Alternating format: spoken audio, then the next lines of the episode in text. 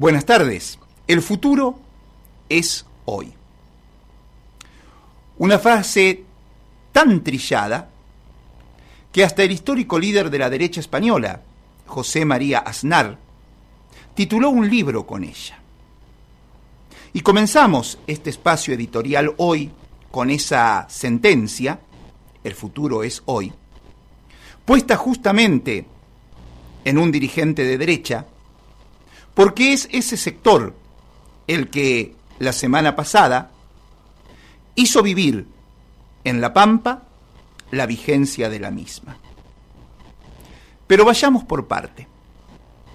Lo primero que dejó en claro la semana que dejamos atrás es que quedaron expuestas las cartas con las que unos y otros jugarán la partida política más importante del año, las elecciones del 14 de noviembre.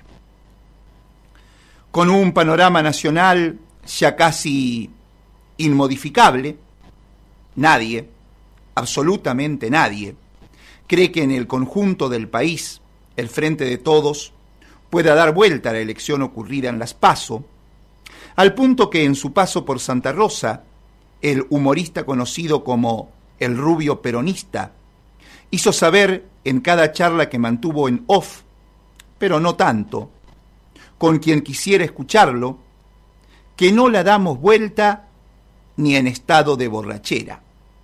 No hace falta aclarar que esos términos no utilizó para precisar el Estado.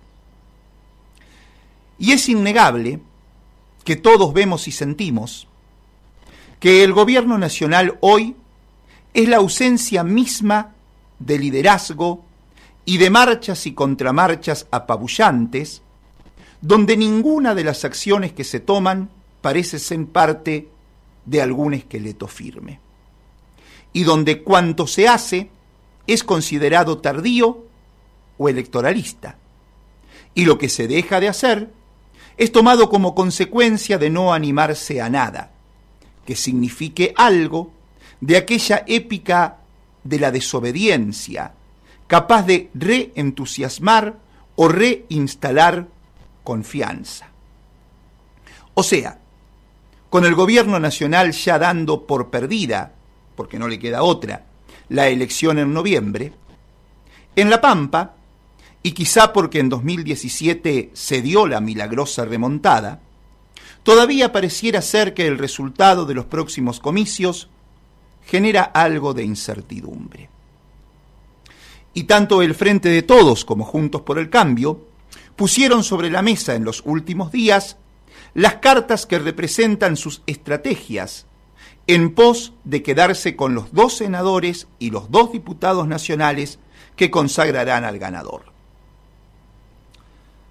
Es así que los macristas, porque si bien el candidato principal, el uno en la nómina de postulantes al Senado, es el radical Daniel Kroneberger, no cabe dudas que el fuerte del radicalismo, con el presidente del partido, el Poli Alto Laguirre a la cabeza, fueron los derrotados en la primaria. El macrismo, decía, claramente dejó a la vista de todos que su apuesta es por el norte de la provincia. A sabiendas de que el peronismo nacional, con el desembarco del ministro Julián Domínguez para traerle buenas noticias a los chacareros en cuanto a que se les liberaría la exportación de la vaca vieja a China, intentó seducir con una mejor relación con el campo como sector a ese electorado muy poco kirchnerista que existe en el norte provincial, Juntos por el Cambio, ni lerdo ni perezoso, salió a mostrarse por esos lares y fortificar esa convicción anti-K que tienen en lo más alto del mapa de la Pampa. Por un lado, los cuatro candidatos se hicieron presentes una vez más en General Pico, y fue quien encabeza la lista a diputados nacionales, Martín Maquieira, el que se mostró en los medios nacionales, en los gorilogopolios, desafiante, furioso antikirchnerista, encolumnado con Rodríguez Larreta y justificando los propósitos de romper la tradición democrática y quedarse con la presidencia de la Cámara de Diputados de la Nación. Pero, sobre todo, pronosticando que La Pampa es la provincia que le va a quitar el quórum a Cristina en el Senado, y yo sé que ella también lo sabe. Por eso está poniendo sus ojos ahí. La secretaria administrativa del Senado, que se sienta a la derecha de Cristina, es quien se podría quedar afuera, Luchi Alonso, segunda candidata a senadora. Un perfil muy interesante, pero eso es lo que está en juego. Eso sentenció Maquieira, esperanzado en que sonara como música en los oídos para los pampeanos norteños, y particularmente en los de General Pico, donde parece que el peronismo ha decidido no hacerles escuchar ninguna otra música, al punto que los periodistas de la segunda ciudad más importante de la provincia se asombran de que estén haciendo campaña, los peronistas, únicamente los sábados a la mañana, estando apenas a poco más de 20 días de las elecciones, donde deberían levantar la friolera de 7.000 votos.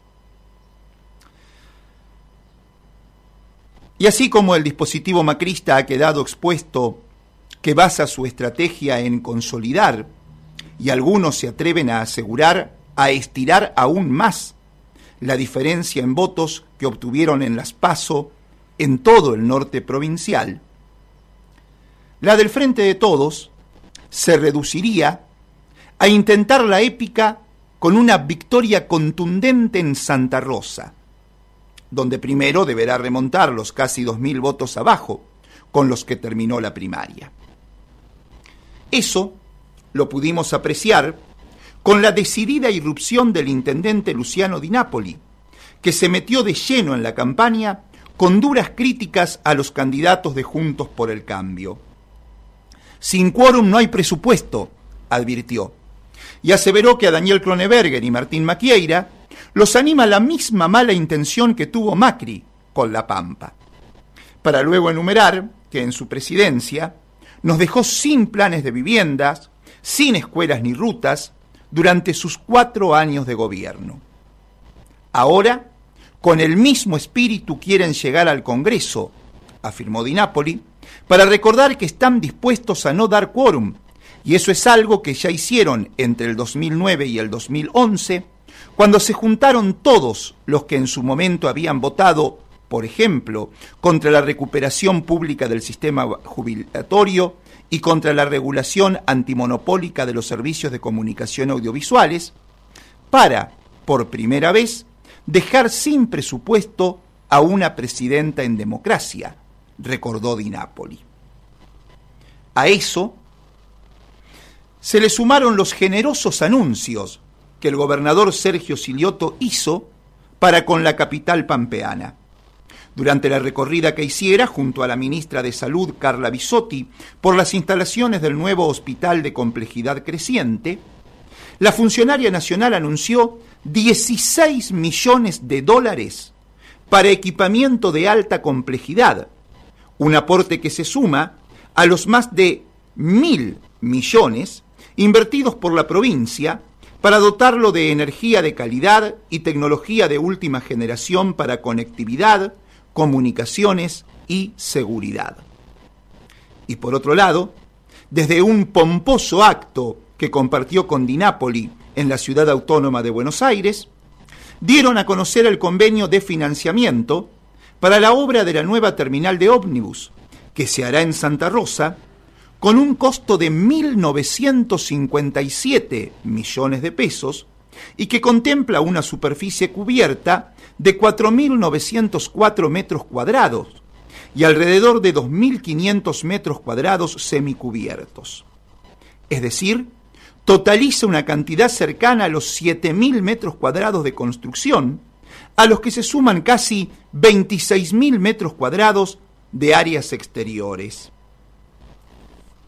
Mientras, en ese acto, gobernador e intendente capitalino se prodigaron mutuos elogios que demuestran a las claras que se ha formado una pareja, gritaría el mítico Roberto Galán en un viejo programa televisivo, para Pico, que el gobernador solo haya ido a sacarle dudas a los padres que reclamaban por una unidad de terapia intensiva pediátrica para la localidad, diciéndoles que se trata de una obra de 1.400 metros, que siempre va a ser complementaria de la terapia intensiva que está en Santa Rosa y la del Hospital Garrahan porteño, por más que los haya dejado conformes, suena a no demasiado en el contexto de campaña electoral. Eso, sumado a que hay otras localidades donde juntos aventajó por significativas diferencias al frente de todos en las PASO, como Castex, General Hacha y 25 de Mayo, con las cartas echadas de ese modo, parecería una quimera que el oficialismo provincial diera vuelta a las elecciones solo con una eventual contundente victoria en Santa Rosa. Y así parecieron entenderlo, en la semana, diversos protagonistas opositores que se animaron a jugar en la arena política pampeana aquella frase con que iniciamos estas reflexiones. El futuro es hoy. Y el panorama de lo que viene, para el caso de que efectivamente se ratifiquen los resultados de las PASO en las elecciones generales, es demasiado oscuro para la gobernabilidad del país, de la provincia y hasta de cada una de las ciudades y pueblos de La Pampa. Escuche. Cristina, el cuadro político más importante que ha dado la Argentina después de Juan Domingo Perón, ha sabido equivocarse en varios o muchos aspectos tácticos electorales. Y ahora no es garantía de poder administrar el despelote que es el gobierno y el frente de todos. E incluso le alcanzan las generales de la ley y se ha de sentir partícipe de la derrota. Pero si en algo no se equivoca Cristina, es en haber prevenido que, si no hay un consenso respecto de asuntos fundamentales, habremos decidido irnos al diablo. Esta es, o puede ser, la última oportunidad, dijo. No se puede continuar con la cultura de un sistema bimonetario, ni con alentar expectativas de arreglo con el fondo que no comprometa al grueso de la oposición, ni con aguardar salida alguna sin pacto económico social de por medio. Clarita, la expresidenta y actual vice si la derrota electoral se consuma, el gobierno de Alberto, incluso ya lo anunciaron, intentará, seguramente, convocar a ese diálogo. Y la oposición victoriosa, naturalmente, se negará. El futuro es hoy, y lo demostraron elocuentemente al negarse a dar quórum para tratar la poco significativa ley de etiquetado Así será lo que viene, se advierte. Y en La Pampa, lo mismo. La realización de la Fiesta Nacional del Teatro fue hoy lo que será el futuro. Más vale que el oficialismo en el Consejo Deliberante de Santa Rosa nunca más se vea en la obligación de tener que conseguir una mayoría especial. Ya no la alcanzará, se advierte. Y si bien es cierto que los concejales de la oposición pagaron un costo alto por ser señalados como los que impedirían la realización de tan magno acontecimiento cultural, se sabía que de alguna forma la fiesta se iría a hacer. Y otra vez quedó el gobierno provincial tendiéndole una mano indispensable a Santa Rosa. Mientras en Pico apenas si habrá un par de funciones en el marco de esa fiesta. Por otro lado, mientras en la Cámara de Diputados el tratamiento del acuerdo por el que Nación paga la deuda previsional con La Pampa fue hoy lo que será el futuro. Y el radical Francisco Torroba acusó a la expresidenta Cristina por haberse olvidado siete años de esa deuda que tenía con La Pampa sin que nadie del PJ le reclamara. Es grave el olvido de nación y es grave que la provincia no haya accionado, dijo, acotando, se ve que durmieron una prolongada siesta, para luego asegurar que el reclamo la provincia recién lo hizo cuando Macri fue presidente, recurriendo a la justicia.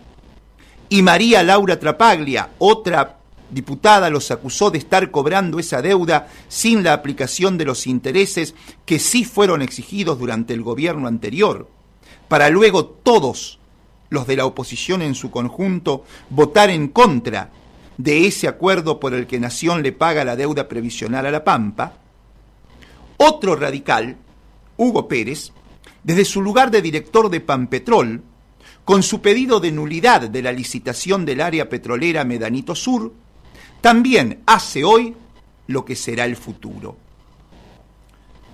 Y decididamente, es muy demostrativo de lo que será el futuro lo ocurrido en Abramo, donde aprovechándose de un concepto jurídico indeterminado, los tres concejales del pueblo se animaron a considerar grave, porque así debe ser el motivo por el cual solicitan la destitución, la no presentación de un balance y destituyeron al intendente Julio César Clement. Muy elocuente el caso Abramo. Cleman tenía dos concejales que se le oponían y uno solo a favor.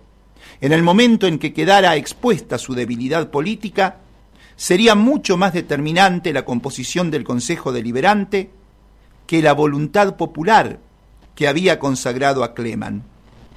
Cuando eso pasó, se pusieron de acuerdo los tres ediles y Cleman terminó eyectado de darse los resultados que las encuestadoras aseguran se darán, los ejecutivos nacional, provinciales, municipales quedarán débiles, en muchos casos casi como quedó Clement.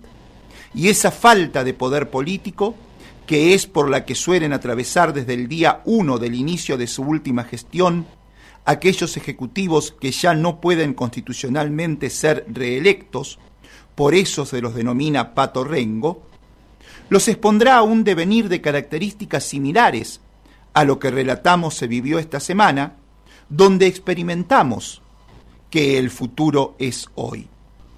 Si la derecha gana las elecciones, si ese es el futuro que nos espera, guarda. Los helicópteros podrían comenzar a revolotear. Solo queda tener en cuenta quiénes son los que pretenden eso para evitar que la misma democracia así se diluya. ¿No le parece? Esto es Credible Data, un programa de rock.